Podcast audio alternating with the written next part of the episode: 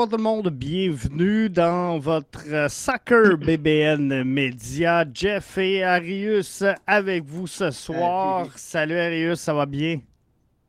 Oui, super Jeff. Salut, salut, salut. là, l'hiver est arrivé. L'hiver est arrivé, puis euh, écoute, j'étais à Montréal le week-end dernier, puis ça j'étais parti en, en milieu de semaine avant le tournoi de la classique moustache. On était à Montréal et puis euh, je suis revenu, j'ai vu la neige, j'ai fait oh mon dieu, j'ai raté la première neige, la première de neige de, de Rivière-du-Loup, mais à part ça, ben, c'était bien. Euh, on était bien. c'était bien, hein? La, la, classique La Moustache, c'est un, tournoi, donc futsal. Euh, exact. Il y avait quand même des gros joueurs, hein, parce que j'ai vu Clément Baïa, j'ai vu Mohamed Farsi. Euh, bref, il y avait, il y avait, des, il y avait du pas pire calibre. Il y avait du bon calibre, et puis écoute, je vois que c'était la, la, septième édition, donc c'était vraiment le fun. Puis autant du côté des gars puis du côté des filles, il y avait des très bonnes équipes et puis euh, le niveau était formidable euh, pour les joueurs et puis euh, c'était vraiment un beau week-end de futsal. C'est bien, c'est bien pour le développement donc du soccer. Définitivement. MLS, MLS Next Pro, Arius, je ne le sais pas encore. On, va s'en jaser. on en a parlé tantôt un peu ensemble, mais euh, je ne le sais plus. Ben, pas que je le sais plus, je ne sais pas quoi penser. Euh, pour être franc, je trouve qu'on fait encore figure euh, d'enfants pauvres puisque Montréal sera en 2023 la mhm. seule formation du circuit Garber à ne pas rejoindre la, structure ou l'écosystème, on va l'appeler comme ça, MLS avec MLS Next, MLS Next Pro. Euh, mm-hmm. également. Euh, CF Montréal, à qui on a essayé de parler. Euh, Olivier Renard sera demain matin sur les ondes du 91-9. Donc, c'était sûr, sûr qu'on n'allait pas réussir à y parler avant ça. Mais CF Montréal qui a émis un communiqué disant le CF Montréal suivra de très près les activités de la MLS Next Pro afin de mhm, déterminer mhm. s'il s'agit d'une solution qui s'aligne avec notre stratégie et notre philosophie formative, afin mhm. d'offrir un environnement compétitif à notre groupe U23 pour la saison 2022. Nous sommes actuellement en discussion avancée avec la PLSQ et nous espérons pouvoir annoncer une entente très bientôt. Donc là, ça n'a pas pris euh, plus que ça pour que les réseaux sociaux s'enflamment. C'est sûr. Euh, tu sais, il y a certaines choses que je peux pardonner parce que présentement, sans dire que l'équipe n'a pas de direction, on sait que Kevin Gilmore est parti. Est-ce qu'on veut mhm. laisser la décision au président? C'est quelque chose qui se peut. Mais c'est pas une décision. La MLS n'a pas appelé hier après-midi le CF Montréal pour dire bon, embarquez-vous ou pas. Je pense que ça se trame depuis longtemps. Donc, si on aurait voulu être là, je pense que Kevin Gilmore l'aurait euh, sans l'avoir annoncé, mais je pense que la décision aurait été prise là, à l'époque où Kevin Gilmore était là. Alors, d'après moi, c'était déjà dans le plan de ne pas être là. Ceci étant, euh, bon, il discute avec la PLSQ pour mhm. voir euh, c'est quoi les avenues possibles. Et là, moi, ce que, ce que je me demande, c'est est-ce que la PLSQ va se plier pour les dollars du CF Montréal? Parce que, juste faire une. Pas une déclaration, mais disons, moi puis toi, Arius, demain matin, on veut s'acheter une équipe de la PLSQ, mhm. implanter ça ici à Rivière-du-Loup. On n'est pas capable. On n'est pas capable de, faire ça. Euh, présentement, un, club privé ou une entreprise privée ou via, par exemple, Panthers Academy, mm-hmm. on n'est pas capable de, dire, moi, j'intègre la PLSQ et je me joins en tant qu'équipe indépendante. Présentement, c'est quelque chose qui ne se fait pas. Non. Il faut être attaché à un club. Effectivement, tu as entièrement raison, JF, à ça. Donc, ça, il faudrait, par exemple, que le CF Montréal ait des clubs dans une ligue et que ce soit ce club-là, finalement, qui pourrait éventuellement graduer en, PLSQ, suivant mm-hmm. la structure des clubs. On connaît tous les reconnaissances, euh, tout ça. Donc, là, ce qu'on risque de voir, c'est, sans dire la PLSQ se mettre à quatre pattes, mais on risque de voir la PLSQ pour la visibilité, dire oh, ouais, peut-être qu'on pourrait accepter le CF Montréal en, PLSQ comme étant le premier club privé. Mhm. Ça va nous donner du prestige, ça va nous donner de la visibilité. On s'en mhm. lave les mains, on n'a plus rien à faire. Le CF Montréal va mener la PLSQ à bon port. C'est un peu. C'est un peu ça, là, présentement, qui, qui, va se passer entre le CF Montréal et la PLSQ. Jeff, euh, j'ai, euh, en passant, j'ai aimé comment tu as amené euh, le sujet. le sujet. Et il reste à ce que moi-même, j'étais estomaqué de, premièrement, du communiqué de, du CF de Montréal. Souviens-toi, on a parlé souvent de la relation avec les partisans, de la relation avec les, amateurs de foot au Québec, que le CF de Montréal avait euh, besoin d'améliorer ce côté-là. Encore une fois, ça c'était pour moi, ça c'est une c'est une c'était une occasion de montrer qu'on est vers une nouvelle avenue, une nouvelle façon de gérer euh, les choses parce que euh, je ne comprends pas pour un club professionnel qu'on n'a pas accès aux hommes techniciens, aux hommes qui s'occupent de l'académie. Euh, ils doivent être au courant de ce qui se passe. Ils doivent être au courant Définitivement. De, pour, de, pourquoi que le CF de Montréal aujourd'hui ne fait pas partie des 21 clubs euh, pour la MLX Next Pro.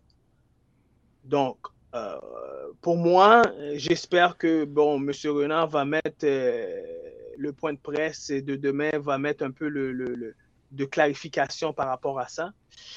Mais ça ne m'étonne pas non plus de, de voir un genre de réaction parce que, premièrement, le club n'a pas de président. Exactement. On s'entend, le club n'a pas de président. Donc, est-ce que c'est M. Saputo qu'il fallait qu'il prenne le, le, micro pour venir nous expliquer pourquoi c'est pas c'est pas ainsi. Peut-être qu'il aurait dû le faire. Peut-être que moi, je me trompe aussi. Peut-être qu'ils vont prendre leur temps aussi pour expliquer c'est quoi leurs objectifs à venir. Parce que l'annonce est faite il y a seulement deux jours de par M. Garber. Mais encore une fois, euh, tu l'as bien mentionné tout à l'heure, JF, ça fait pas longtemps, ça fait pas, c'est pas aujourd'hui là que la MLS a appelé euh, prépare cette ligue-là. C'est pas aujourd'hui que le CF de Montréal est au courant de l'objectif de la MLS puis du développement de la plateforme qu'on veut donner à ces jeunes joueurs-là. Aujourd'hui, on me dit, ouais, juste pour finir, aujourd'hui, on me dit, la PLSQ, aujourd'hui, on me dit que euh, nous allons analyser la situation pour les deux prochaines années parce que la Ligue, c'est 2022-2023. Les deux prochaines années, le, CF ne fera pas partie. Mais nous, nous sommes en, nous sommes en situation d'entente pour faire partie de la PLSQ. Euh, je m'excuse, mais je ne sais pas comment on va faire pour développer, surtout qu'on a un problème au niveau de notre développement des jeunes joueurs ici. Et je ne sais pas comment on va faire pour faire un développement euh, de qualité pour nos jeunes joueurs qui vont jouer dans la MLS. Moi, ce que j'ai hâte d'entendre d'Olivier Renard, c'est vraiment ça. Parce que, euh, dans le fond, ce qu'il dit, c'est on va observer les activités pour déterminer s'il s'agit d'une solution qui s'aligne avec notre stratégie et notre philosophie formative. Là, la MLS va de l'avant avec un écosystème complet. C'est un peu ce, qu'on peut dire. Où il y aura euh, MLS Next, qui est les académies, qui couvrent de U13 à U19 saison inaugurale, 21 clubs, dont, euh, pardon, en 2022, en 2023, vont joindre tous les autres clubs de la Ligue, sauf le CF Montréal. On parle mhm. pour 2022 de 20 euh, matchs de clubs. 20 clubs MLS, pardon, plus un club indépendant. 25 Exactement, saisons. Rochester. Exactement. 25 semaines qui vont débuter en mars. 8 équipes qui feront les euh, séries finales à partir du 8 septembre.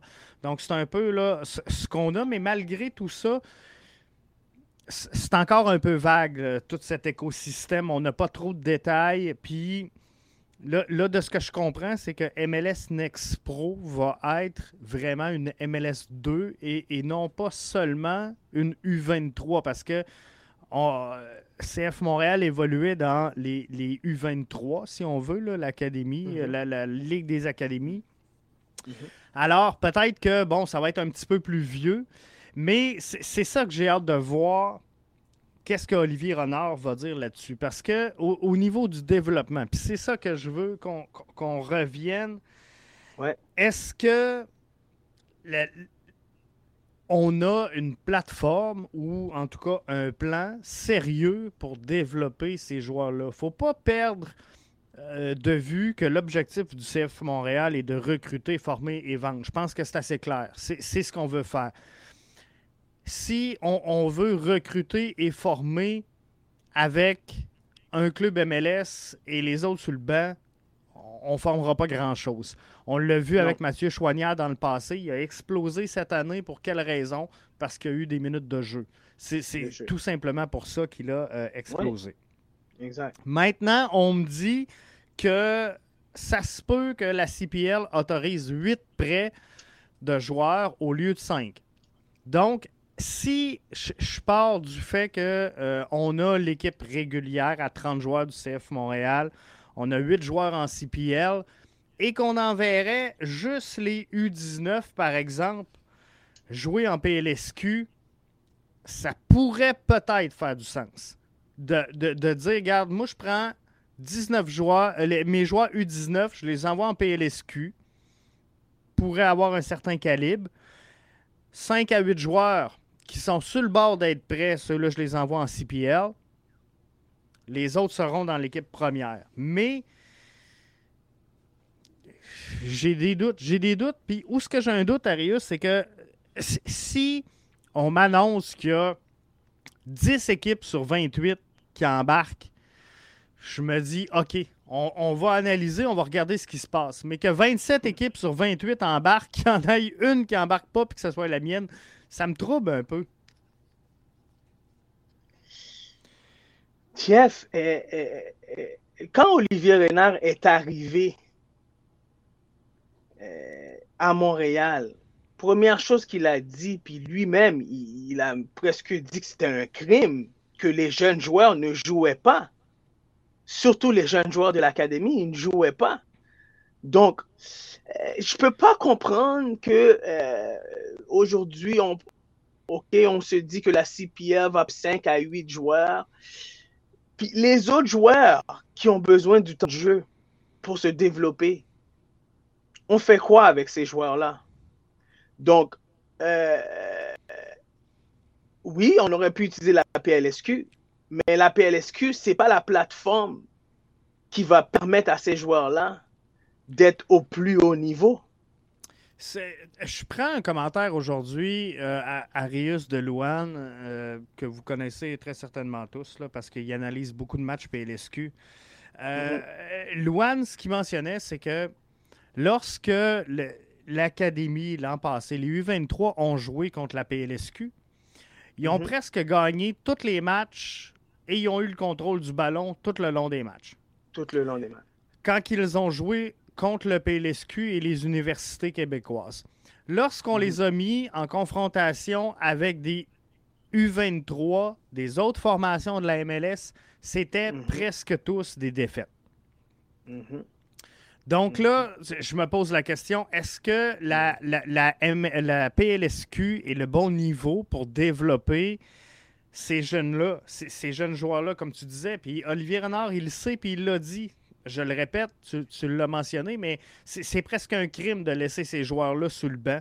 Et peut-être que C'est- oui. si Anthony Jackson Hamel aurait eu plus de temps de jeu, Voilà. euh, peut-être qu'aujourd'hui, il jouerait encore au soccer. Mais Puis les blessures l'ont rattrapé parce que, parce que dans son développement, il y a eu un manque. Donc les blessures l'ont rattrapé. Il y en a qui sont malchanceux, mais moi je pourrais te dire les blessures l'ont rattrapé. Puis c'est un peu le même cas aussi avec un Balou Tabla qu'on regarde aujourd'hui. Exactement. Les blessures le, le rattrapent. sais, Mathieu Chouanière a explosé, mais après ça, le seul vraiment régulier qui sort de l'académie, c'est Mathieu Crépeau. Oui. C'est Maxime Crépeau, excuse-moi, c'est Maxime Crépeau. C'est le seul vraiment homegrown. C'est le seul vraiment qui est maintenant qui ce moment régulier, qui s'est développé. Puis il a dû quitter, il a dû quitter pour aller euh, à, Vancouver, là, pour avoir la chance d'être numéro un. Donc, aujourd'hui, euh, après dix ans d'existence euh, et plus pour le CF de Montréal, côté développement du jeune joueur de notre province, moi, je te dis, c'est pour moi, c'est 3 sur 10 en ce moment. C'est une note de 3 sur 10. Euh, euh, moi, c'est ce qui me fait peur. Puis, mais d'un autre côté, si je regarde vite comme ça, rapidement, la Ligue One Ontario doit ressembler quand même un peu à la PLSQ, selon moi, au niveau du calibre de jeu. On, on, doit être à peu près pareil. Euh, Kyle Laren, euh, Jonathan David, euh, Alistair Johnston sortent toutes de la Ligue One Ontario. Mm-hmm. Alors, il y a peut-être quelque chose à faire avec la PLSQ. Peut-être. On, va voir ce qu'Olivier Renard va en dire. Puis je te dirais qu'il y a des équipes de la Ligue One. Je te dirais qu'il y a des équipes de la Ligue One qui sont peut-être même de meilleur niveau que euh, la, des équipes de la PLSQ. Euh, je vois le commentaire de Mathieu. Euh, je te dirais, puis j'allais me le mentionner avant, je te dirais l'équipe de U19 de, du CF de Montréal, puis ça devrait être toutes des, des 17 ans et plus, et non des 19 ans. Et donc, ça doit être des 17 ans et des 18 ans et moins qui devraient être dans cette équipe de U19-là pour jouer dans la PLSQ. Ça, je suis d'accord. Moi aussi. Mais quand je parle des 18 ans et plus, et eux, ils doivent faire face aux meilleurs qui sont les meilleures académies de, nord-américaines qui sont dans la MLS. Ils doivent faire face à eux.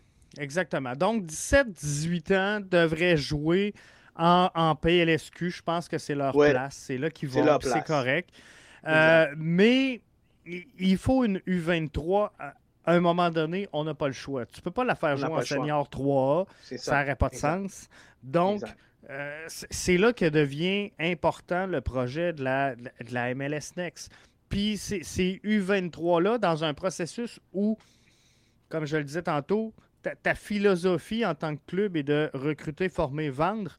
Ben, des U23, tu espères n'avoir plus que 5 que tu vas envoyer en CPL. Peut-être 8, mais t'espères n'avoir plus que ça dans ton bagage parce que c'est ceux-là, là, tes vedettes de demain que tu veux former, c'est oui. c'est ceux-là. C'est ceux-là. Mathieu dit Toronto FC a une équipe à tous les niveaux. Ça permet aux joueurs de jouer à toutes les étapes. Et euh, c'est important de le faire. Puis je, peux comprendre que euh, les moyens financiers de Toronto FC ont peut-être rien à voir avec euh, ceux, de, Montréal, mais à, un moment donné, tu embarques dans l'aventure ou tu n'embarques pas. Donc, tu y vas à fond, tu y vas pas.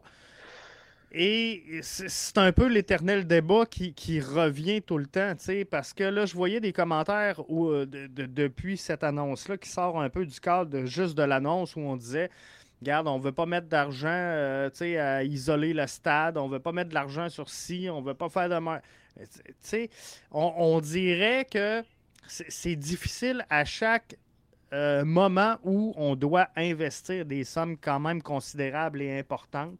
On ne se cachera pas que d'évoluer en PLSQ est beaucoup plus avantageux financièrement pour le CF Montréal que de jouer euh, en MLS, Next Pro, où ils vont voyager là, à travers Canada et États-Unis.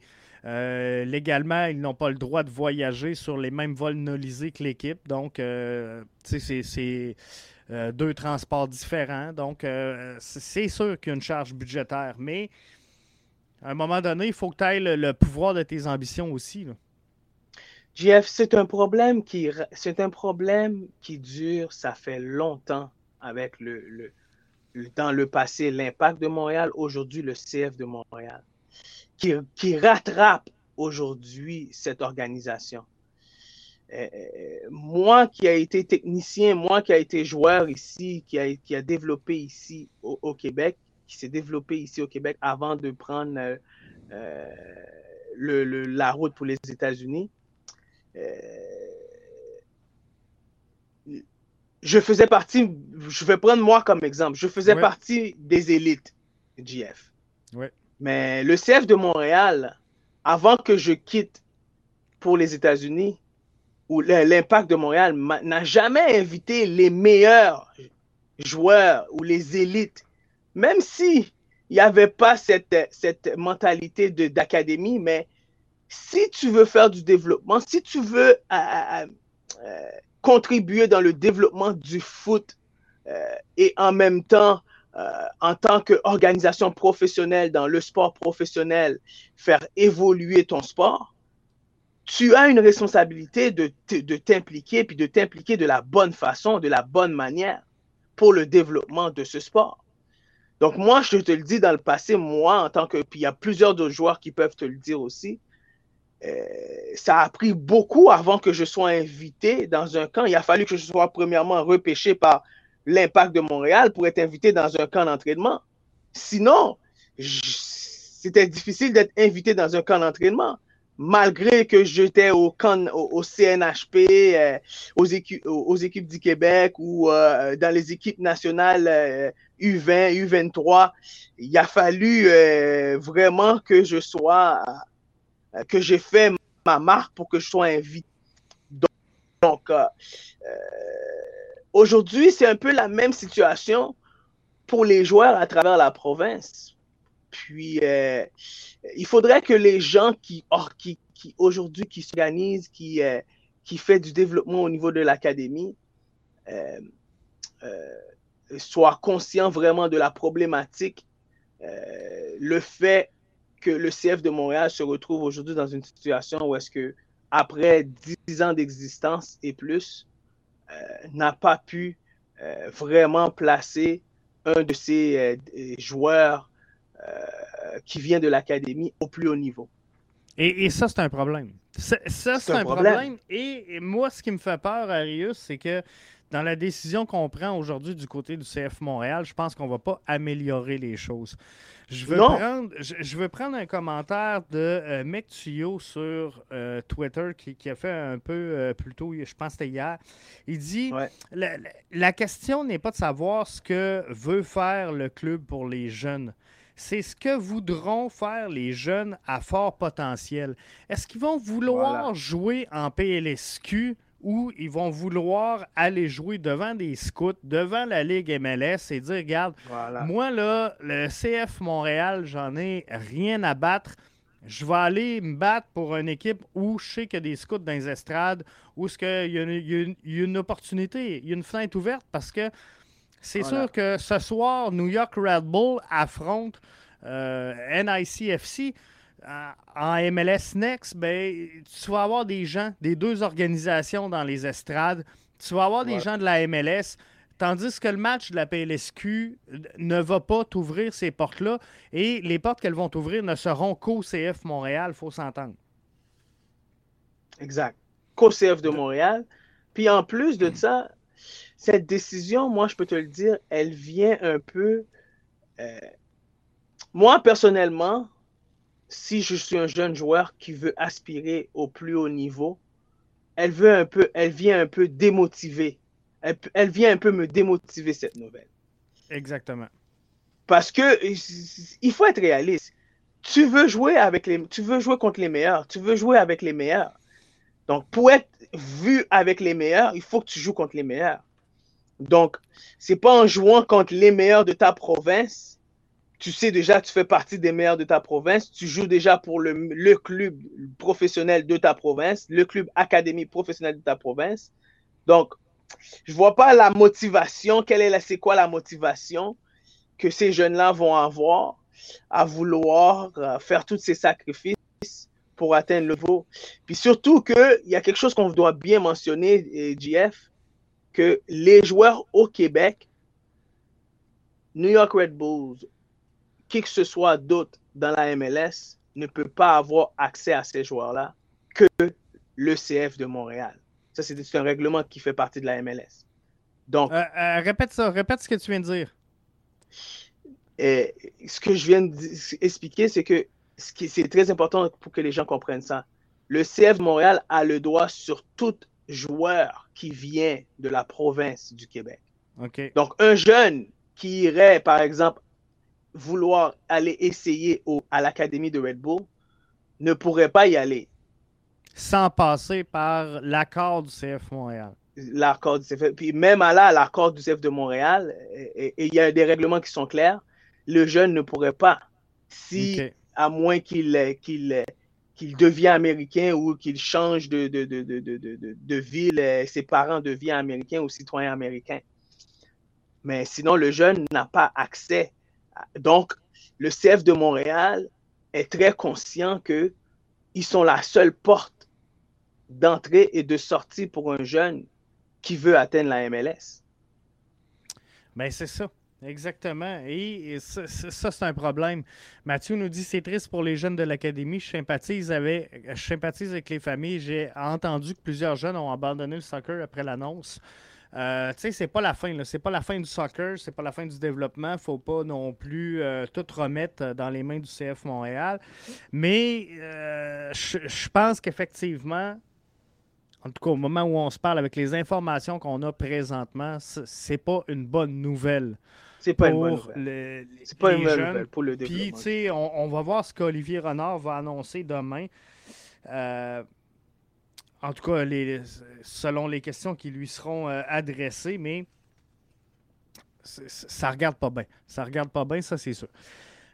Euh, les hommes de foot du CF de Montréal, moi, je demande à ce que ces hommes-là viennent nous parler puis viennent nous expliquer c'est quoi les, les, prochains objectifs du club pour les, les prochains 4-5 ans je pense que je pense que c'est important de mettre au clair euh, et, de, de, de, de, respect, de donner ce minimum de respect-là aux amateurs de foot qui connaissent le foot, puis, puis, qui, puis qui s'attend à ce que euh, le foot fait quelque chose pour le développement de ce sport au Québec. Donc, le CF de Montréal a cette responsabilité en tant que club ben professionnel. Et puis, euh, moi, je ne veux pas arrêter de le dire. Quand ils font des bonnes choses, je vais le mentionner. Mais aujourd'hui, cette nouvelle, je vous le dis tout de suite, ce n'est pas, pas, une nouvelle très, c'est pas un bon coup, c'est pas une nouvelle très motivante pour, pour notre équipe professionnelle. Et puis, je me pose même beaucoup d'autres questions. Euh, est-ce que c'est des côtés financiers? Bon, si c'est ça le problème, qu'on doit nous le dire aussi. Parce qu'on sait que. Oui, Sincèrement, Rio, juste pour ne pas perdre mon point, j'ai la misère à croire que ce soit le côté financier parce que si je regarde le CF Montréal cette année, non, on n'avait quand même pas de vedette, mais je pense qu'on était pris avec des, vieux contrats. Mais le, CF Montréal a quand même la, onzième plus grosse masse salariale cette saison sur 28 équipes. Donc, je, je pense pas que ce soit, sincèrement, je pense pas que ce soit un problème financier. Je pense, je ne sais pas, je ne sais pas si c'est de la vision, si c'est de la culture foot, si c'est euh, de l'orgueil mal placé, mais il y a de quoi de pas clair dans cette décision-là. Mais est-ce que, est-ce que, est-ce que dans les prochaines deux années, on, analyse aussi est-ce qu'on veut garder le club à Montréal ou on veut le vendre? Ça, c'est peut-être la question aussi. Ben, c'est peut-être la question. C'est peut-être ça la question aussi, parce que en, même temps, en même temps, GF, c'est que euh, quand tu as tes deux, deux compétiteurs dans le pays qui est le TFC puis Whitecaps qui sont impliqués dans, dans ce, dans ce projet-là, dès la venue de ce projet, et puis toi qui es la troisième équipe professionnelle dans le pays, tu n'es pas impliqué, euh, c'est sûr qu'il y, y a un côté financier qui, qui, qui, qui, doit être en question là-dedans. qui justifie un peu la décision parce qu'on s'entend, les deux dernières années n'étaient pas faciles pour les clubs de la MLS, on, le s'entend, euh, à cause de la pandémie. Bon, le manque de spectateurs aussi, bon, les moins, moins de ventes de produits, euh, les gens ne se sont pas déplacés dans les stades. Donc, et, le tralala. Donc, moins de vedettes qui se sont déplacées aussi dans les matchs à, la maison. Donc, on sait qu'il y a une certaine perte financière qui a été peut-être plus que la, normale dans les deux dernières années. Mais je pense que notre club est dans une position très fébrile en ce moment.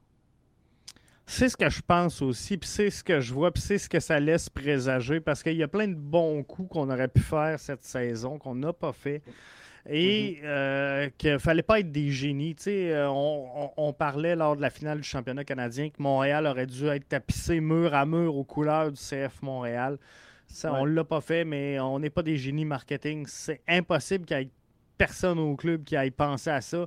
Euh, donc, c'est signe que c'était vraiment la volonté qui n'était pas là de le faire. Là, visiblement, c'est la volonté de ne pas embarquer. Euh, c'est la même volonté qui fait que, bon, on joue avec la masse pour nommer 3 DP plutôt que d'aller en chercher trois vrais qui vont mettre du monde dans le stade. Bref, tu on, on, dirait, puis je veux juste revenir sur un, c'est un point, c'est Mathieu qui disait il n'y a pas de vrai plan. L'objectif est la rentabilité, peu importe la manière, et je pense que c'est un peu ça.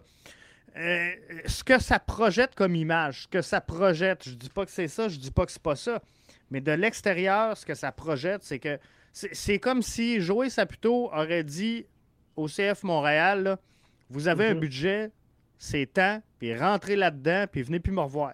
Euh, c'est tant de millions que je vous donne par année. Arrangez-vous avec ça. Si ça coûte plus cher, c'est non. Venez pas me parler, c'est terminé. C'est terminé.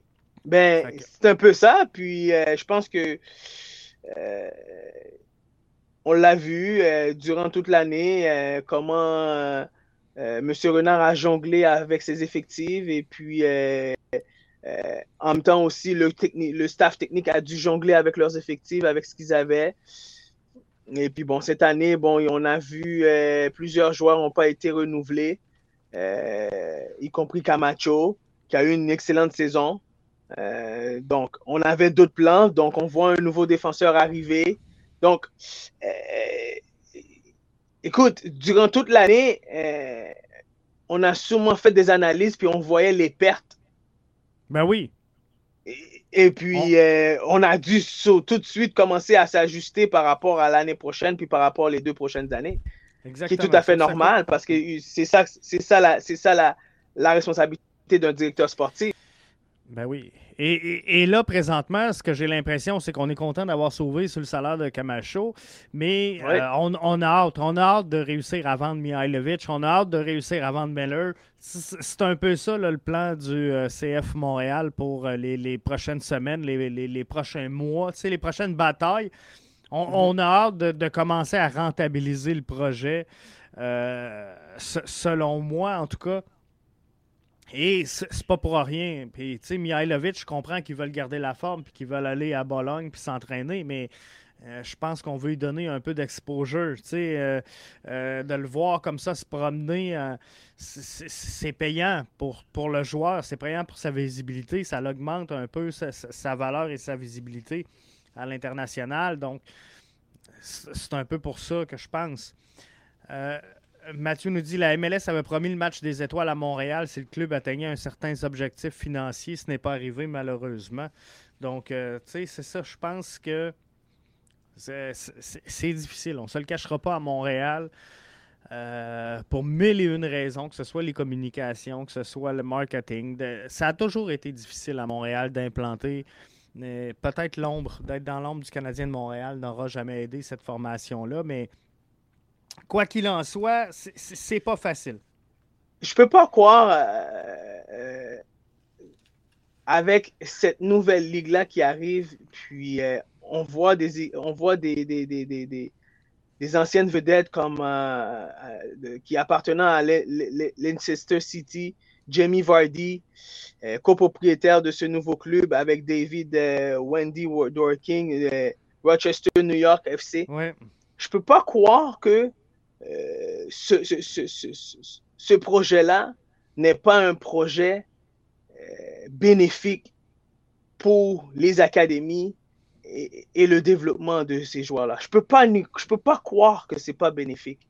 Donc, je peux pas, je peux pas croire que euh, le CF de Montréal ne figure pas parmi euh, en plus, ce genre d'objectif de développement. En plus, dans l'image, ils ont même repris les flèches du CF Montréal. ils ont pris la même signature. La même signature. Ah, oui. Mais euh, non, c'est ça. Et euh, d'un autre côté, je ne peux pas non plus passer sous silence le, euh, le développement de la MLS dans tout ça, parce que là, elle lance son écosystème. La MLS, sans dire qu'elle. Je veux pas dire que la MLS n'est pas en santé financière, parce que ça serait, ça, serait pas vrai, puis ça serait un raccourci. Mais la MLS, depuis son lancement, selon moi, elle fait de l'argent avec deux choses. Elle fait de l'argent avec l'expansion et elle fait de l'argent avec les contrats télé. Je Je suis pas certain que dans l'opération, elle fait de l'argent et qu'elle est rentable à MLS. Elle est rentable dû au fort coût des concessions d'expansion et dû au fort coût euh, des droits de diffusion télé. Euh, ceci étant, on, sait que la MLS a, a peu pu venir s'établir au Canada. C'était fixé par la FIFA, c'était fixé par le, bureau de soccer, je ne sais pas comment tu appelles ça, mais... Euh, Démocratie, whatever. c'est ça, exactement. Donc, le soccer au Canada, maintenant, c'est réglé, c'est la CPL. Donc, aux États-Unis, c'est la MLS. Il n'y aura pas jamais d'expansion au Canada du côté de la MLS. Euh, du côté du Mexique, ça n'arrivera pas non plus, à moins qu'il y ait une fusion avec la Liga MX. Donc, le marché des États-Unis est le seul marché prenable pour euh, la, la, MLS. Et on commence sans dire avoir fait le tour, mais quand tu es rendu dans des, marchés comme Rochester, euh, Charlotte qui euh, vient de se joindre, Austin, tu sais, on est loin de, de, LA, de New York. Euh, c'est pas le même type de marché. Donc, tranquillement, pas vite, la MLS a, fait le tour, d'après moi, de, de ce qu'elle peut aller chercher comme marché potentiel d'attraction dans la, la MLS. Donc là, le seul moyen de tenir cette rentrée d'argent-là par les expansions et par les droits télé, et euh, Don Garber, dans sa conférence aujourd'hui, a bien dit on va négocier les droits de télé de MLX euh, Next Pro avec les droits de la MLS. Donc, là, c'est comme si la MLS profitait de, 21 nouvelles expansions, de 21 nouveaux marchés de télé à vendre. Bref, euh, c'est un peu comme ça. Et tout cet aparté-là, euh, Arius, où ce que je veux t'amener, c'est ça lui donne également un moyen d'amener des nouvelles équipes en sol canadien. Parce que là, c'est les équipes de Vancouver, c'est les équipes, c'est une sous-division d'une équipe qui existe déjà, qui est euh, Vancouver et qui est Toronto. Donc, est-ce que la MLS cherche pas à court-circuiter, je vais le dire comme ça, le développement du soccer au Canada au, profit de sa ligue à elle. Parce que dans le fond, ça devient, sans dire une plaie ou une nuisance, mais euh, pour la CPL, je ne suis pas sûr qu'aujourd'hui, la CPL est contente de cette annonce-là. Parce que la CPL, à un moment donné, elle va devenir un petit peu moins séduisante, euh, selon moi. Écoute, la MLS, définitivement, la MLS, elle recherche à être la meilleure ligue reconnue à travers l'Amérique. Euh, et, et, ils font en sorte que toutes les grandes métropoles nord-américaines aient un club de la MLS. Euh, on a vu que Garber, M. Garber, lui, ce qui l'importe beaucoup, bon, ouais, Charlotte, il y a Saint-Louis qui, qui a une chance. Il y en a une aussi là, qui s'est rétractée, c'est euh, San. San Diego. Euh, Sacramento. Euh, Sacramento, ouais, c'est ça qui devait entrer finalement. Mais tu sais, on, est sorti, sans dire sorti des gros marchés, là, mais tu comprends, on n'est pas à New York, on n'est pas à LA, on n'est pas à Las Vegas. Euh. Las Vegas aussi, ben lui, lui, il attend que bon, d'ici 2023, Las Vegas rentre dans la ligue aussi. C'est correct. Soit là. Et puis, il parle de San Diego, il parle de Phoenix. Euh, il parle de Saint-Louis, Charlotte. Donc, Euh, donc, en ce moment, c'est une ligue à 30 équipes. Ça devient très intéressant. Et puis, je pense que les, les, droits de télé deviennent très intéressants aussi avec 30 équipes. Et puis, euh, bon, on voit que c'est une ligue qui est en train de prendre de l'expansion avec la nouvelle division qui vient d'installer dans la MLS Next. Donc, euh, elle, elle, devient très compétitive avec la, la, même la Liga MX, parce que la Liga MX, euh, éventuellement, il va falloir eux aussi qui, qui innovent un peu, innovent un peu leur ligue pour pouvoir maintenir avec la MLS. Parce que le, Pour l'instant, moi, je compare même pas la, je veux même pas comparer la CPL avec la MLS parce que la MLS est quand même euh, un niveau en haut. plus, un niveau en haut, plus, plus qu'une décennie devant la, la, la, CPL en ce moment. Donc, donc, pour moi, la CPL a encore beaucoup de croûte à manger euh, pour venir euh, au niveau où ce que la MLS est rendue aujourd'hui. Mais, Mais la Liga MX a, quelque chose à innover par rapport à la MLS aujourd'hui. Mais pour le pouvoir d'attraction des joueurs, est-ce que ça va être plus difficile pour la MLS, euh, pour la CPL, d'attirer des joueurs? Euh, demain matin, là, moi, moi je suis un jeune joueur comme il y en a en CPL. Pour moi, c'est beaucoup plus alléchant d'aller en MLS Next Pro que de me ranger en CPL. Effectivement. Puis écoute, je ne sais pas si éventuellement la MLS changera ses règlements, mais je pense que ça va être très bénéfique aussi pour la MLS si éventuellement tous les clubs de la MLS auront le droit à tous les joueurs en Amérique du Nord. Un peu comme en Europe aujourd'hui. En Europe, euh, tous les clubs ont le droit à tous les joueurs en Europe. Donc, euh, je pense que euh, c'est sûr que c'est un gros débat, mais ça serait bénéfique pour encore plus pour le développement de cette ligue-là. Puis maintenant, ben, aujourd'hui, ben, c'est vraiment les clubs qui doivent faire le travail, puis ils ont un devoir de faire le travail, puis qui est tout à fait normal parce que la MLS, elle a le devoir de promouvoir la Ligue MLS, puis de créer d'autres, plateformes pour le développement des jeunes, ce qu'ils sont en train de très bien faire. Et puis, euh, je crois que les clubs ont un devoir de pouvoir mettre euh, les meilleurs joueurs possibles euh, à ce niveau-là, puis dans ces plateformes-là. Maintenant, est-ce que c'est dangereux? Je vais juste prendre le, commentaire de Rémi. La CPL est-elle fragile financièrement selon vous? c'est sûr que la, la, CPL est fragile parce que oui, il y a eu la pandémie qui a fragilisé un peu toutes les ligues mais la CPL va suivre la même évolution que la MLS. Donc, elle va faire de l'argent sur deux choses, ses droits télé et ses expansions. Exact. Et Les, expansions, on dira ce qu'on veut, ça va peut-être pas euh, au rythme où David Clanahan aimerait que ça aille. On sait que ça fait trois ans qu'il veut une concession à Québec, on n'est pas capable de la voir. Euh, l'an passé, bon, avec la pandémie, il avait repoussé euh, l'expansion. Donc, c'est sûr que ça, ça fait mal. Du côté des droits mm-hmm. télé, avec MediaPro, avec One Soccer, je pense qu'ils ont un excellent contrat entre les mains. Donc, euh, mm-hmm. ça, ça peut les aider pour l'avenir. Ça met des bases solides pour la CPL.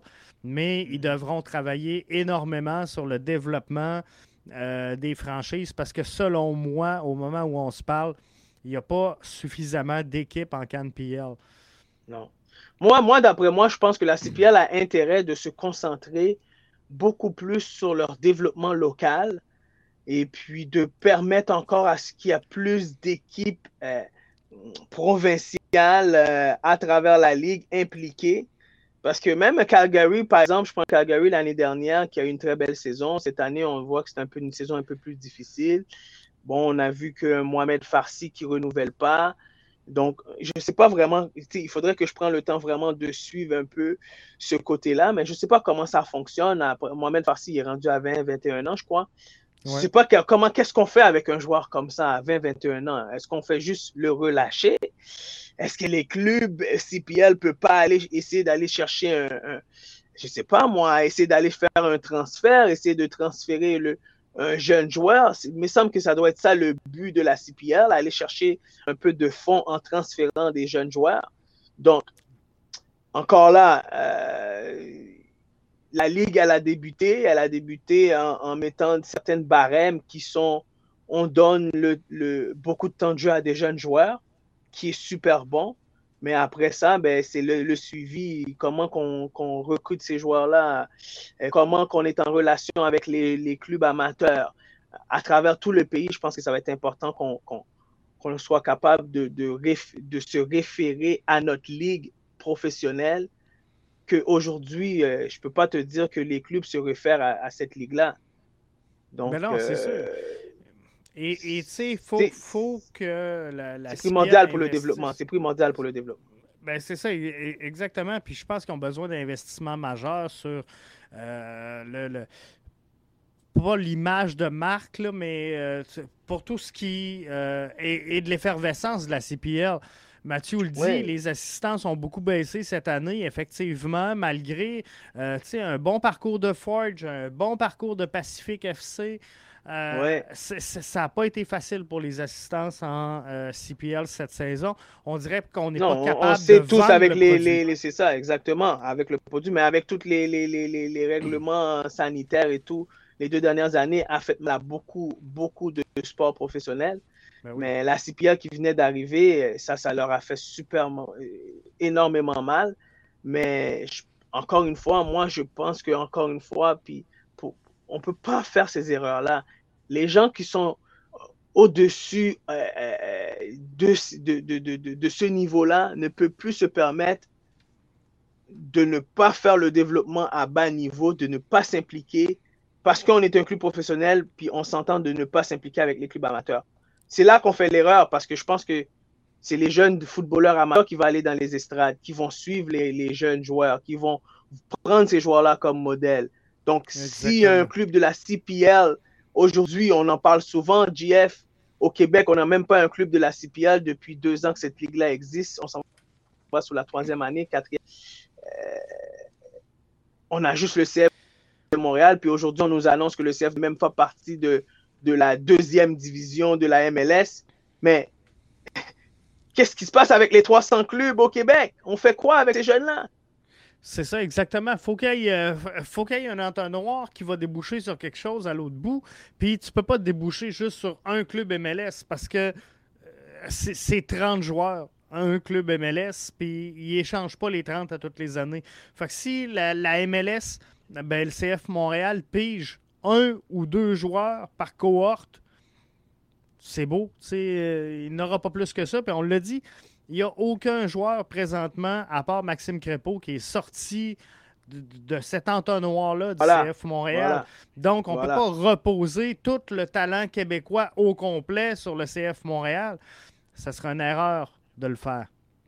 Une grosse erreur. Regarde, on va prendre un exemple, juste James Pantemis cette année. On l'a lancé dans. Sais, James Pantemis, je trouve. Écoute, chapeau à un James Pantemis parce que Premièrement, on le lance dans la mêlée. Je ne sais pas ce qui est arrivé avec le gardien numéro 1. Comment il s'appelle encore euh, Clément Diop. avant James Clément Diop. Je ne sais pas ce qui est arrivé, quel genre de relation, comment ça a fini avec le, CF de Montréal. Je peux te garantir que ça n'a pas bien fini pour qu'il quitte pour qu'il quitte l'équipe en plein milieu de saison comme ça. Donc, James Pantemis, on l'a lancé dans la mêlée comme ça.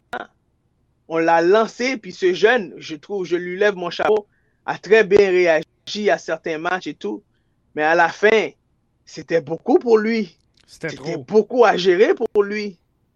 Puis euh, une chance qu'il y avait Sébastien Breza qui a fait la saison pour le CF de Montréal. Mais c'est une autre chose qui a fait mal à l'équipe, qui fait que l'équipe n'a pas fait la, les séries. Tu as besoin d'un gardien numéro un. les deux jeunes n'étaient pas établi. prêts. Établi, établi. Donc les deux jeunes n'étaient pas prêts là, à, à prendre toute cette pression-là encore. Donc, je trouve qu'ils ont très bien réagi. Bon, ça les a permis de se développer dans tout ça. Mais en même temps aussi, c'est un couteau à deux tranchants, là. Mais oui. C'est un couteau à deux tranchants pour, pour, des jeunes comme ça, là. Et là, encore cette année, ben là, on, les remet tous dans, pas le stress, mais l'inconnu. Parce que là, on a un Jonathan Serrois qui pousse, qui lui dit Moi, je veux des minutes, je veux me battre pour être euh, numéro un à Montréal. On a Sébastien Breza. On ne sait pas s'il va revenir, euh, mais lui, il veut des minutes garanties. James Pantemis, ben là, Lui, il veut pas avoir été numéro un, puis ça être fait tasser, puis dire ah, on va peut-être revenir ou on va te donner la moitié des matchs. Il, a goûté à être gardien numéro un en MLS. Ben oui. Puis il a, il a eu des bons moments. Puis je pense que je pense qu'il a eu plus des bons moments que des mauvais moments. Puis il y a des ben moyens. Ben, je pense qu'il y a des moments que oui, on avait besoin de lui pour faire la différence, mais malheureusement, le jeune, on, on l'a lancé dans la mêlée comme ça, puis dans la mêlée comme, mêlée comme ça, puis c'était très difficile pour lui de, de gérer toute la situation devant lui. C'était énorme, puis surtout que le club, euh,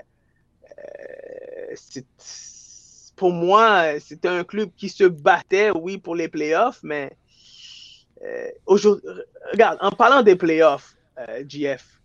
Oui ce week-end, j'ai vu les playoffs, la finale de conférence. C'était magique. Euh, peut-être qu'on pourrait, peut qu'on pourrait poser la question aux, auditeurs, mais je ne crois pas que le CF de Montréal était prêt à ce rythme de jeu-là. Et, là, on envoie, là, on voit des commentaires dans le chat, donc euh, on, va vous amener là-dessus.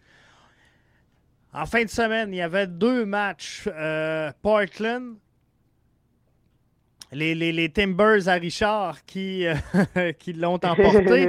oui, notre ami Richard, oui. Il y avait euh, également Union face à NIC FC. Et euh, là, là-dessus, New York City n'avait pas son as marqueur. Castellanos qui était sur le coup d'un rouge. Il y avait plein de monde blessé, pas blessé, mais sous protocole COVID du côté de l'Union. L'Union, ouais. et, sincèrement, sincèrement, je, regardais le match puis je me disais, on, aurait aimé ça. On aurait aimé ça que le CF Montréal rentre en série. On était déçus euh, suite au match euh, face à Orlando, mais je, regardais les deux équipes puis je me disais, on n'est pas rendu là encore. Le, CF Montréal n'avait pas le, calibre pour jouer les deux matchs de série dans la fin de semaine, à mes yeux, à moi à mes yeux, à moi non plus, Jeff, parce que eh, au rythme que ça allait et la profondeur que tu avais besoin aussi pour garder ce rythme-là. Euh, écoute, euh, euh, je regardais un Portland, wow, c'était de toute beauté, Portland. Euh, je regardais New York, malgré la perte de Castellanos, je me dis, mon Dieu, euh, ils, sont, ils ont réussi à aller chercher cette victoire-là. Euh, donc, c'est une équipe qui avait de la profondeur. Non seulement qui avait de la profondeur, mais qui était sûr et certain de sa profondeur, puis pouvait faire la différence dans le match. Euh, c'était, du beau soccer, du beau soccer à regarder. C'est sûr que c'est. Puis on voit la différence entre euh, le foot nord-américain. quand on arrive dans, le, dans, dans, dans les séries, cette culture de, de play-off-là. Donc on le voit beaucoup chez les Américains. Puis euh, euh Real, Salt Lake qui a surpris beaucoup d'équipes cette année qui nous a surpris nous-mêmes aussi, puis ben qu'on ne voyait même pas dans les séries, euh, qui se sont rendus en finale de conférence. Euh, c'est ça la beauté de la MLS. Et puis, euh, on voit que toutes ces équipes-là, durant l'année, ont eu beaucoup. Un Portland qui a eu beaucoup de difficultés avec les blessures au début de l'année. Mais si, si c'était pas. Portland, on les mettait pas non plus, à, part Richard, là, on les, les mettait pas vraiment dans le portrait des séries. On les mettait pas vraiment dans le portrait des séries. Donc, on voit l'utilité de la profondeur pour ces équipes-là qui les a permis à ce que on force pas non plus ces joueurs numéro 1 ou dans les 11 partants blessés à revenir trop vite. Puis on, est, a été capable de maintenir un certain équilibre au niveau des, des victoires et défaites pour pouvoir se maintenir dans les top 4 ou 5 et faire les séries, puis te rendre au, bout. Puis c'est ce qui est arrivé avec ces quatre équipes-là ben aujourd'hui. Puis euh, c'est un peu ça qui a défini un peu leur saison. Puis aujourd'hui, ben, bravo à ces équipes-là qui ont, qui ont démontré euh, un beau niveau de soccer ce week-end. Bravo aux deux champions de conférence. Puis ça va être une belle finale euh, MLS Cup. Mathieu nous dit est-ce que le CF Montréal n'aurait pas fait mieux que l'équipe B de Lulunian et de Real Salt Lake? Euh, Sur papier, mon point de vue, sur papier. Ça, c'est une bonne question, Mathieu. sur, papier, sans aucune blessure, tout le monde capable de jouer 90 minutes, on aurait pu rivaliser contre un New York City FC sans Castellanos. Mais avec la réalité où on a Mason Toy qui est absent, où on a un Kyoto qui n'est pas capable de prendre 90 minutes de jeu, où on a, tu sais, euh, le collègue de Wanyama, on ne sait pas si tu Piet, si tu Amdi, on n'est pas capable de trouver la bonne formule, on essaye les deux 45-45. Bref, dans, dans toute cette réalité-là de la saison du CF Montréal, je suis pas sûr qu'on euh, aurait été si loin que ça. Euh, je pense que, sans dire que c'est une bonne chose pour le CF Montréal d'avoir été éliminé, euh, je, pense que ça va permettre bon, de soigner des blessures, de, vraiment porter une analyse sur cette première saison-là. C'est cette première saison, Super intéressante. Super intéressante que le technique ont donné une identité à cette équipe. Puis je ne peux pas l'ignorer, celui-là, parce que vraiment, maintenant, on commence à avoir une certaine identité de cette équipe. Mais il nous faut des gars sûrs et certains euh, pour finir de, pour, devant le but, à part Kyoto. Euh, il nous faut aussi euh, un, un, 4, parce que je pense que de temps en temps, on était un peu fébrile en arrière. on a vu un, Zachary Boguillard en pleine forme au début, puis vers la fin. Manquer de jus manqué de jus. Euh, du côté gauche, Kiza qui était bien au début, puis à la fin, ben, durant la saison, qui était même plus euh, titulaire vraiment. Et puis c'est Chouania qui nous a donné un bon coup de main à la gauche.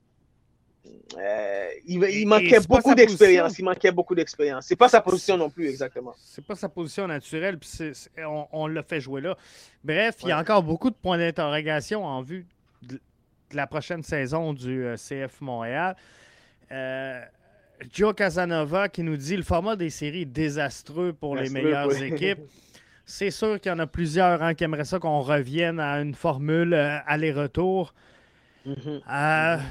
mais je pense que, et, vous allez peut-être trouver ça fou, mais je pense qu'avec le, le Super Bowl, la formule américaine, avec le glam. La culture américaine, c'est ça la culture du sport nord-américain fait en sorte que la MLS ne pourra pas vraiment revenir en arrière, selon moi. Et non seulement pourra pas revenir en arrière, mais selon moi, dans les prochaines années, la finale de la MLS devra devenir d'autant plus un, événement qu'un match sportif. À, à, mes yeux, à moi, je pense que faut que la finale MLS devienne aussi importante que le Super Bowl. Et Super Bowl, on va s'entendre. Puis je le sais que euh, il y en a plein qui aiment le foot, puis des, puristes qui vont dire non, non, non, non, non, non, non. Mais avant, avant GF, si je me trompe pas, il y avait des matchs aller-retour avant, non? Oui, la formule a changé euh, il n'y a pas longtemps. La formule a changé. Et, c'était super intéressant, les matchs aller-retour. C'est ça. Là, ça te permet vraiment de départager la, meilleure équipe entre les deux. Mais je pense que dans cette culture nord-américaine-là, si on veut réussir à vendre le, le, soccer au grand public, c'est plate, mais il faut que ça devienne un événement plus qu'un match de soccer. Puis c'est pareil pour le, Super Bowl. Combien de personnes à travers la planète écoutent le Super Bowl, mais n'écoutent pas un match de l'année? Il y, en a qui l'écoutent et ils veulent même pas voir la game, ils veulent juste voir les publicités. mais mais, mais tu amènes un bon point parce que la NFL, la NFL, tant que le club, quand le club participe dans une, dans, dans une partie de playoff d'une série, c'est un gain, c'est un gain énorme. C'est un gain énorme côté financier. Ben Donc, euh, quand le CF de Montréal avait fait les séries il y a quelques années, et puis ils se sont rendus très loin contre Toronto FC en finale de conférence, euh, c'était très intéressant financièrement pour le CF de Montréal pendant ces, ces week-ends-là. Donc, effectivement, le plus loin tu te rends dans les playoffs, de plus en plus maintenant, puis avec les, les droits de télé, ben, ça va te permettre à ton équipe de gagner beaucoup plus d'argent aussi. Ben oui, c'est définitif. Et euh, c'est ça. Si on veut attirer monsieur et madame tout le monde, puis je sais que ah ça, ah ça, plaira pas aux Eurosnobs, mais c'est un peu ça. On n'aura pas le choix. Il va falloir s'en aller vers là. Mais je pense que, euh, euh, sans dire qu'on les a reniés complètement, les Eurosnobs, on parle souvent d'eux autres, mais je pense qu'on va s'adresser de moins en moins à eux parce que on le voyait il y a quelques saisons où on amenait des gros noms. Hein. On a amené Zlatan, on a amené euh, David Beckham, on a amené euh, Didier Drogba. Je pense que ce temps-là, sans dire qu'il est, révolu, mais je pense qu'on s'en va ailleurs du côté de la MLS où, euh, mais ils veulent avoir encore des grosses signatures. Mais on, veut se délaisser de cette étiquette-là de, de, ligue de retraités. Alors, on ne veut pas nécessairement attirer que des grosses pointures qui sont en déclin. Non, non, non. Mais Puis on veut également envoyer. Euh, et en ce moment, je pense que les, meilleurs, les meilleurs joueurs de la MLS, GF, en ce moment, je pense qu'ils sont rendus en Italie, en, en Donc, ah, c'est les produits de la MLS. Les produits de la MLS, Alfonso Davis, euh, euh, les deux qui sont à. Il y en a un qui est à Roma, puis il y en a un qui est à Juventus les deux jeunes Américains, écoute, euh, c'est ce qu'ils veulent, Ils veulent être reconnus. Ils veulent être reconnus. Donc. Eh oui, et, là, ça n'a pas bien été pour Jesse March. c'est Jesse March qui est allé à Red Bull Leipzig?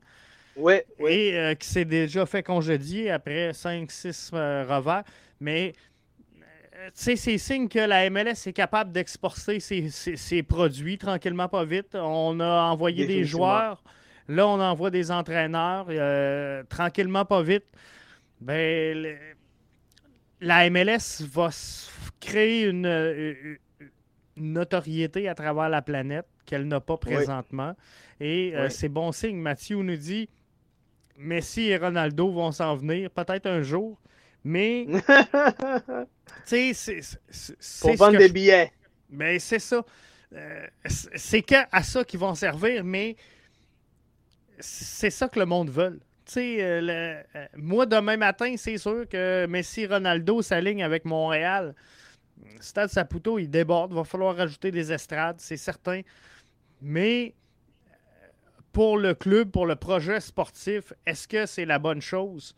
Hmm, c'est sûr que non. C'est sûr que non. C'est deux joueurs qui vont être en déclin. Mais par contre, euh, ça dépend. Euh, ils peuvent amener énormément quand même sans apporter de contribution, euh, comment je peux dire, sur le jeu. Mais s'ils donnent le goût à des jeunes de devenir joueurs professionnels, s'ils donnent, le goût à des joueurs dans le vestiaire de dire Hey, tu sais quoi, aujourd'hui, mm-hmm. on, va se botter le cul. Tu sais, Messi. Mm-hmm. Mm-hmm. Il est bon, mais Messi il arrive en premier à l'entraînement, il part en dernier. Ben, peut-être qu'aujourd'hui, je vais travailler plus fort.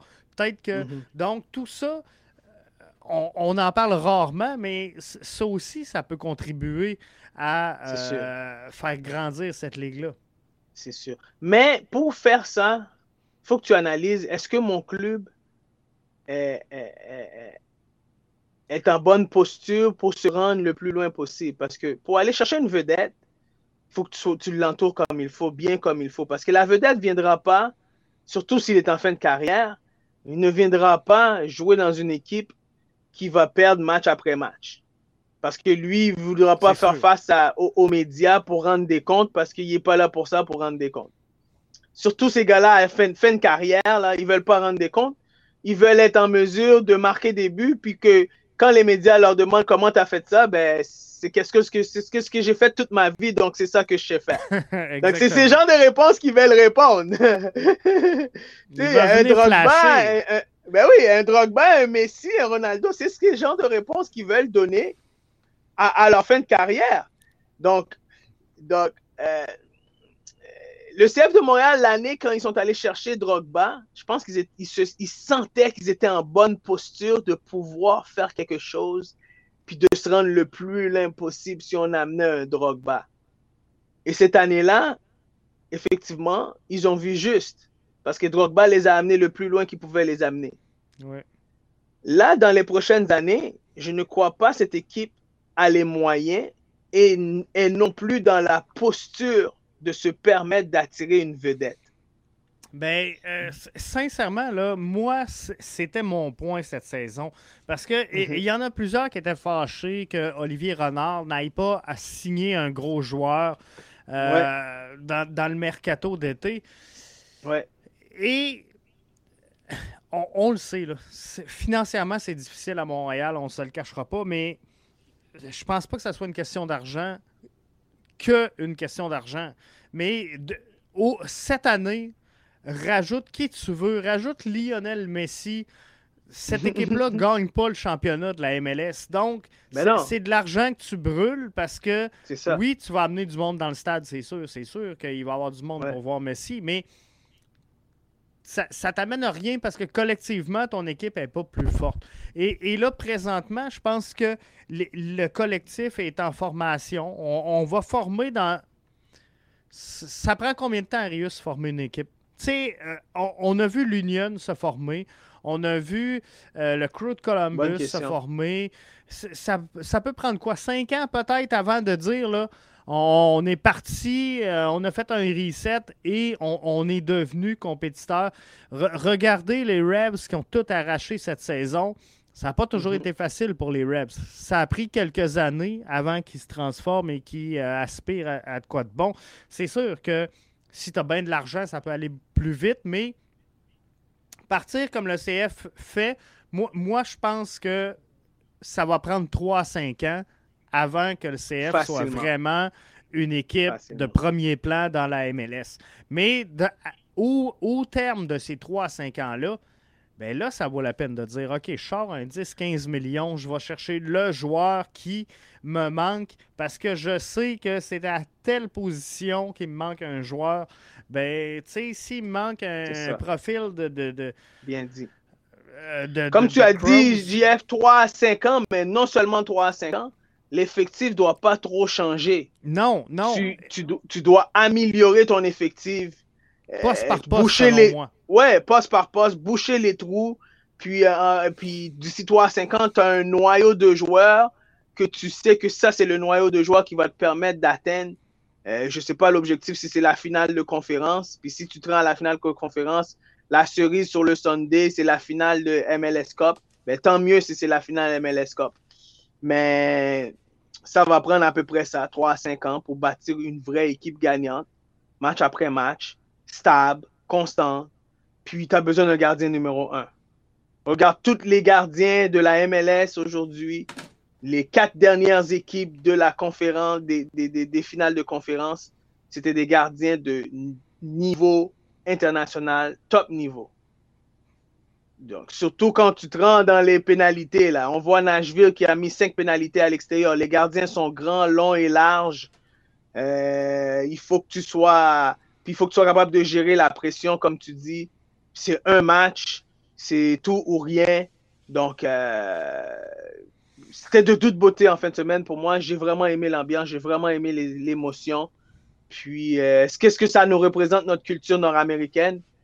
Je sais que les gens aiment les, matchs aller-retour un peu à l'européenne, les Champions League, mais moi j'aime bien cette formule-là, cette nouvelle formule-là. Puis euh, encore une fois, je reviens sur le CF de Montréal. Euh, ça va nous prendre 3 à 5 ans pour être à ce niveau-là.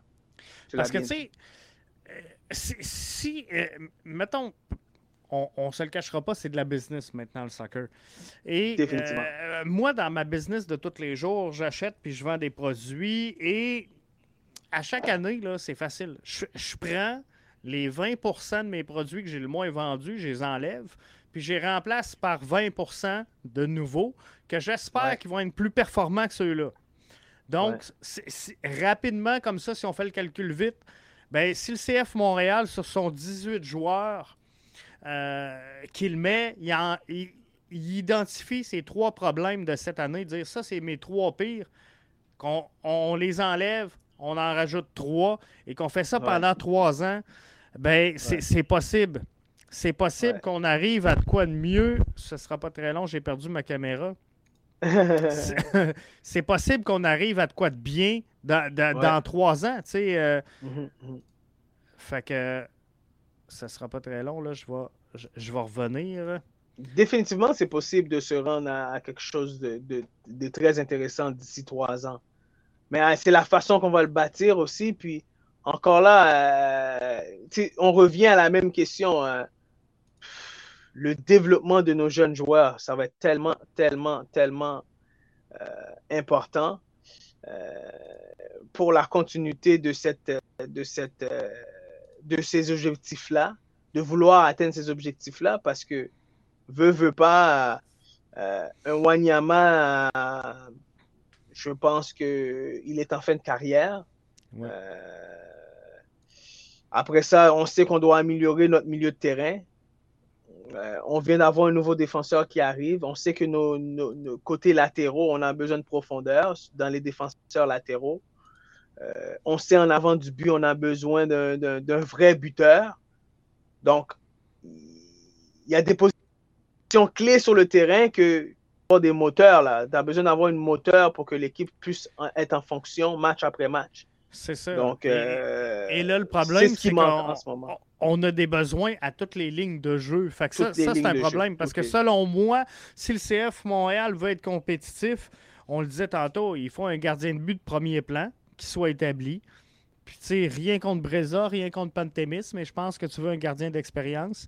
Euh, dans ta défense, moi, je crois pas sincèrement présentement, puis je sais qu'Olivier Renard va faire d'autres ajouts, mais je crois pas à Gabriel Corbeau euh, comme étant la, clé pour remplacer euh, Rudy Camacho, qui était quand même un général à la défensive. Donc, il te faut un défenseur central qui va être établi en MLS. C'est ça, c'est ça. Wanyama, tu le disais, tranquillement pas vite, va être dans ses dernières saisons avec le CF Montréal, mais euh, présentement, on, peut dire qu'il va faire le, travail pour la saison 2022. Le problème, c'est à côté de lui. Est-ce qu'on peut avoir quelqu'un qui, va être dominant, un 8 box-to-box peut-être, euh, à mettre à côté de lui?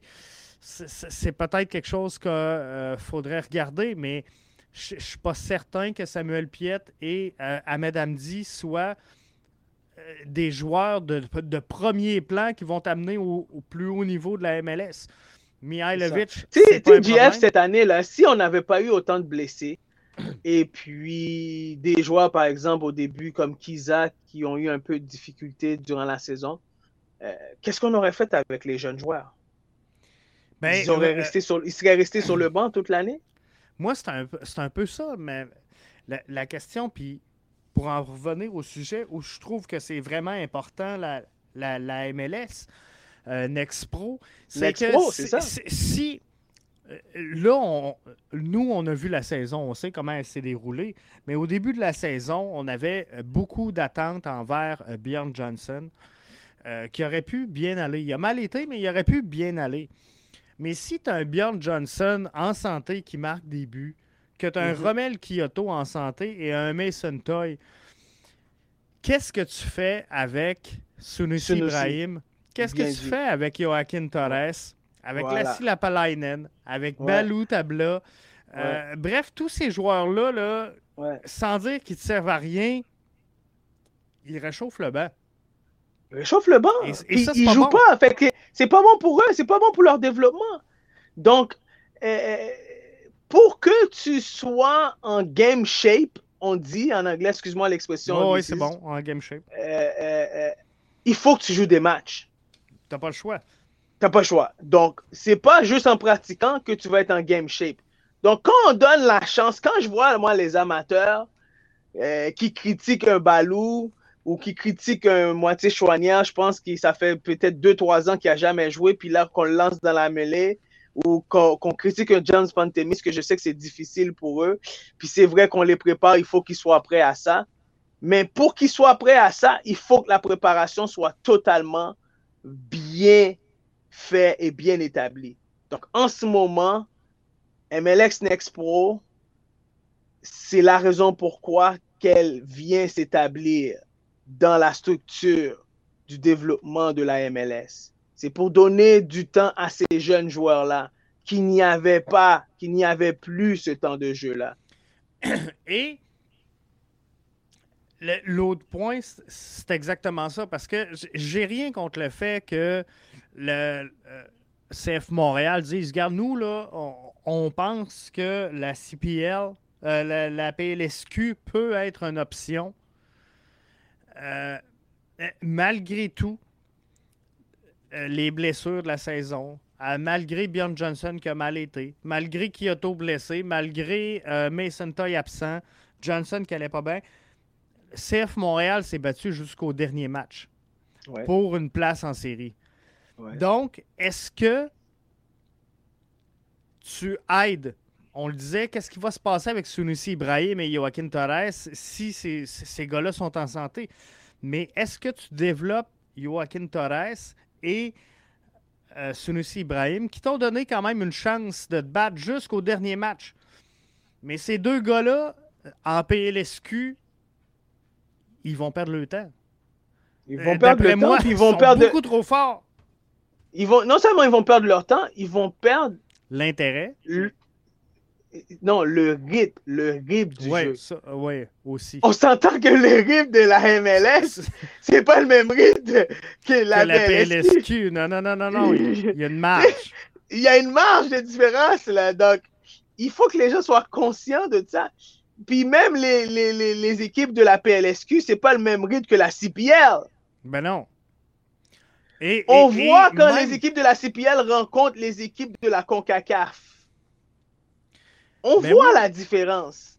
Puis, tu sais, euh, tout le monde disait, sans dire que c'était baveux de la part du CF Montréal, mais tout le monde a dit, garde contre Forge, on, a envoyé, même pas le club B, on a envoyé le club C jouer contre Forge.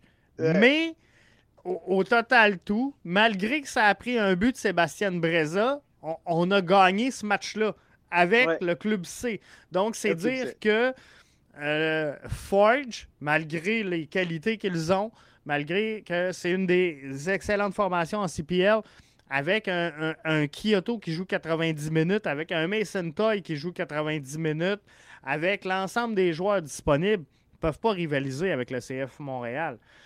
Ben non. Donc, est-ce que c'est la bonne place pour développer nos joueurs? Je pense pas parce que un, joueur qui domine outrageusement un circuit va jamais se développer. Il va ça va presque devenir un frein parce que là, il va dire comme. Il va plafonner. il va plafonner. Ben, c'est ben ça, exactement.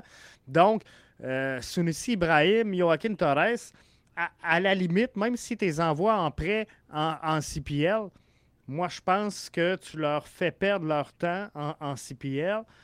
Donc, tu sais, t'es comme mal pris. Fait que la, la, MLS Next Pro, pour moi, à mes yeux, devenait la bonne option pour le CF Montréal. Quitte à pas avoir dans la MLS Next, parce que MLS Next euh, va regrouper, de ce que je comprends, là, euh, toutes les académies de U13 à U19. C'est un peu ce que je semble voir parce qu'il y avait un tournoi en fin de semaine de la Ligue MLS Next et ce tournoi-là euh, regroupait des équipes U13 jusqu'à U19. Donc, euh, rendu là, que le CF Montréal se, se développe localement et dise Regarde, moi, la MLS Next, je vais passer mon tour, mais MLS Next Pro, selon moi, t'as pas le choix. Parce que. Et, et, même si on est en MLS Next Pro, puis je reviens aux commentaires, mais ça, c'est Mathieu tantôt qui avait fait le commentaire, mais je pense qu'une équipe MLS Next Pro et PLSQ, ça serait juste parfait. Juste parfait parce que tu envoies tes 17-18 ans, comme on disait, jouer en PLSQ. Là, ils vont être corrects. Là, ils vont se développer et les autres ben, joueront en euh, MLS Next. Et puis, oui, et puis ça ne me, ça me dérangerait même pas au pire aller si on prend les U13 de l'académie jusqu'à, je sais pas moi, jusqu'à 14-15 ans qui jouent dans la Ligue élite parce qu'avec la nouvelle reconnaissance, euh, on peut les faire jouer dans la Ligue provinciale. Pas, ça. pas de trouble avec ça parce qu'on sait qu'ils euh, ils peuvent encore compétitionner l'un contre Ils vont se développer quand même. Par contre, quand on parle de, 17 ans, 18 ans et plus, ils ont besoin de voir un niveau plus, haut. Moi, étant avoir eu la possibilité et la chance de signer un contrat à 18 ans, j'ai vu à quel point que à 18 ans que j'étais pas encore prêt de faire face à certaines situations, que ce soit physique, mental, psychologique, et puis côté même footballistiquement parlant, connaissance, compréhension tactique, j'étais pas encore prêt. J'avais un talent, puis on voyait mon talent, mais j'étais pas encore, j'avais pas encore développé ces côtés-là, ces facettes de mon jeu-là. Donc, qui a pris un, peu, un petit peu plus de temps dans mon développement, mais que j'ai quand même réussi à, à, à, développer au fur et à mesure. Mais aujourd'hui, euh, en 2021, nos clubs, avec toutes les formations, avec toutes les effectifs, juste pour revenir à nos clubs, GF, toi-même qui as été coach, on a de la, on a de la misère à avoir qualifié. Quand on a qualifié, il est rendu à coacher 6, 7, 8 équipes dans le club. Donc, est-ce que, c'est, est-ce que ça devient euh, effectif le travail? Pas vraiment. Parce que là, maintenant, l'énergie qui est demandée et, et, le temps qui est demandé à investir pour le développement d'un groupe, elle est énorme. Donc, celui ben que tu prends, celui que tu prends, tu le fais, euh, euh, tu le mets là pour développer euh, huit, clubs, huit groupes dans le club. C'est difficile pour lui de faire ça, là. Puis de, de mettre un travail effectif à faire. Donc, aujourd'hui, CF de Montréal ont deux, trois membres par staff, par catégorie, au niveau de la catégorie, pour faire un développement et ils, ne réussissent pas à faire le meilleur développement possible. Puis c'est des professionnels. Donc imaginez-vous dans nos clubs amateurs. C'est ça, ça marche pas. Ça marche pas là. Donc le devoir de la Soccer Québec, le les responsabilités de Soccer Québec et le devoir du club professionnel CF de Montréal et les responsabilités qu'ils ont envers le développement du foot est primordial ils ont une responsabilité, puis ils doivent leur prendre leur responsabilité. Puis ils doivent s'asseoir avec les vraies personnes, les personnes qui sont impliquées dans le foot depuis des X années. Et je pense qu'on fait l'erreur de ne pas impliquer ces gens-là dans le développement du foot au Québec aujourd'hui. Ben, c'est ça, exactement. Et tu sais, ça devient compliqué euh, parce que euh, nos clubs sont, sont trop gros pour ce qu'on se permet d'investir voilà. Euh, dans, le développement de ces, gens-là. Parce que si je regarde euh, le, club de soccer de Beauport, l'association de soccer de Beauport a à sa tête un, directeur technique qui s'appelle Samir Grib, que je respecte énormément. énormément. mais Samir Grib est à la tête de, euh, de, l'équipe technique, donc directeur sportif de Beauport. Mhm. Je ne sais pas c'est combien d'enfants que ça représente le club de, Beauport, mais je, peux vous dire qu'ils ont des équipes 3A à tous les niveaux. Mhm. Et euh, Samir a, coaché les élans de Garneau, a coaché euh, le Rouge et Or de l'Université Laval et, coach mhm. présentement la PLSQ à, Beauport je peux pas faire de reproche à Samir concernant son implication, tu sais, loin de là, mais, mais comment tu veux que Samir soit impliqué auprès de chaque jeune qui se développe? Voilà. Il coach l'Université Laval, les Alain de Garneau, la, PLSQ. Ouais. je pense qu'il en a délaissé, là. je pense qu'il est plus aux élans, mais euh, tout ça fait en sorte que ça n'a pas de sens. Et non sais, quand, je regarde. Mais malheureusement, c'est la réalité qu'on vit, nous, les techniciens au Québec. Ben oui. pour essayer de gagner notre vie, c'est la réalité qu'on vit au Québec. Est-ce que c'est normal? Non, c'est pas normal. Est-ce que, est que ça vient affecter le développement euh, de notre sport? Oui, ça vient affecter le développement de notre sport. Parce que des techniciens, des gens qualifiés comme M. Euh, Samir, euh, je pense qu'il a besoin de se concentrer un peu plus à aider ses entraîneurs à mieux se développer pour que le club se développe encore mieux, pour que les jeunes se développent encore mieux. Ben je, me, je, me, je me dis, logiquement, ça devrait être ça. Ben, je pense que oui. Et, tu sais, moi, le, en tout cas, un, de mes problèmes Puis euh, c'est pas. Euh, c'est pas juste sur, sur Beauport, mais sur l'ensemble. Euh, j'essaie de trouver là, le, du système, l'ensemble du système même. C'est ça, en tout cas, l'ensemble du système, parce que si je regarde l'équipe technique, parce que je suis sur le site de, Beauport, il y a Samir Grimm qui est directeur technique, Michel Managnaga qui est responsable de base CDC masculin, euh, on a un responsable féminin, un responsable de base CDC féminin, euh, un entraîneur de gardiens et un responsable U13 à U18 A2A local. Donc, euh, tout le développement technique des jeunes joueurs de Beauport repose sur les épaules de sept personnes. Et c'est correct, là. Mais selon moi, ils ne sont pas assez. Par contre, si je regarde. Ben non, ils sont pas assez pour livrer la marchandise. Mais si je regarde, puis c'est pas propre à Beauport, puis c'est pas un reproche que je fais à Beauport, mais si je regarde le conseil d'administration de Beauport, ils sont 1, 2, 3, 4, 5, 6, 7, 8, 9, 10, 11. Ils sont 11. Ils sont 11 pour administrer le club. Ils sont 7 pour le développer techniquement. Mais, mais cette réalité-là... mais, mais cette réalité-là, elle est partout au Québec. Elle est partout au Québec c'est pas, propre à Beauport. Là. Normal. Ça aurait été pareil si j'aurais été à Charlebourg, à Laval, à Rivière-du-Loup, peu importe. C'est pas normal. Mais Je l'ai souvent dit. Le, problème, il est là. C'est un, un, des problèmes, puis on aura beau faire des reproches au CF Montréal qu'on développe mal le soccer.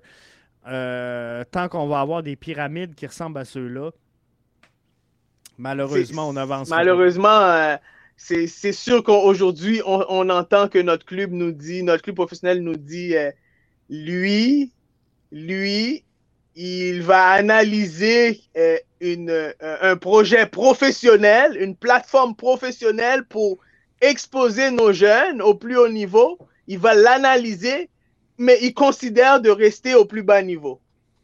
Moi, c'est ça que j'ai, moi, c'est ça que j'ai eu comme information. C'est comme ça qu'on l'interprète. C'est comme ça que je l'ai interprété aujourd'hui. c'est, un peu ridicule. Là-dessus, euh, pour finir, JF, euh, euh, c'est une, une, journée de tristesse pour le développement du, foot amateur au Québec, du soccer au Québec. Je, je pense que oui malheureusement.